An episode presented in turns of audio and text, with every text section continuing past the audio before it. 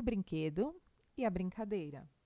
Você pode ajudar seu filho a desenvolver a imaginação e a capacidade de fazer muito com muito pouco, ou seja, desenvolver desenvoltura também, comprando para ele uma menor quantidade de brinquedos.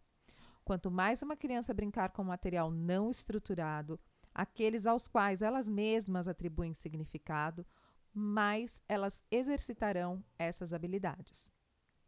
Mas por que isso acontece? Bem, deixe-me explicar um pouco melhor. Um brinquedo pronto oferece poucas variáveis para a criança. Por exemplo, um caminhão de brinquedo será sempre um caminhão. Isso explica porque as crianças deixam de lado muito rápido, às vezes, um brinquedo que queriam muito. Isso acontece se o objeto trouxer pouca possibilidade de ampliação da brincadeira. Já os materiais não estruturados são uma fonte inesgotável de estímulo à imaginação.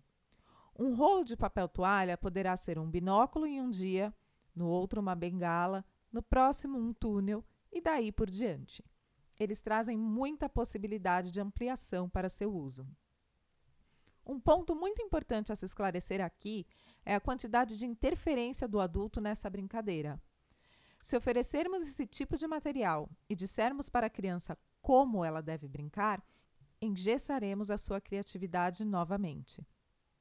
É preciso permitir que a criança faça essa exploração por si mesma, descobrindo seus próprios caminhos para o brincar.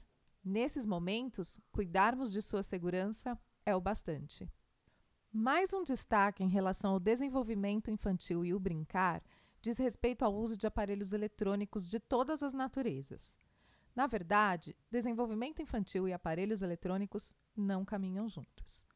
A brincadeira ao ar livre, a brincadeira do faz de conta e a brincadeira com materiais não estruturados, lembrando, aqueles que não têm uma forma definida, ou seja, precisam que a criança atribua um significado para eles, como peças com as quais elas possam montar um barco ou um prédio, ou caixas variadas de embalagens, são, inegavelmente, as melhores opções.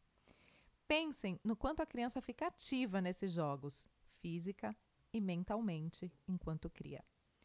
Se a criança for habituada com essas brincadeiras e não com jogos eletrônicos, ela irá se entreter da mesma forma.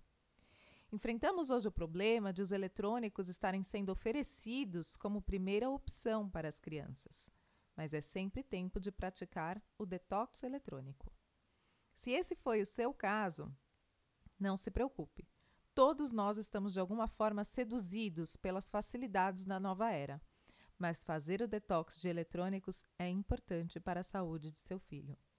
A contribuição do brincar para o crescimento e desenvolvimento saudável é essencial na vida de nossas crianças. Eu sou Denise Roher, orientadora parental com atuação no Brasil e nos Estados Unidos. SOSPaisApp.com.br, a sua plataforma de apoio à parentalidade.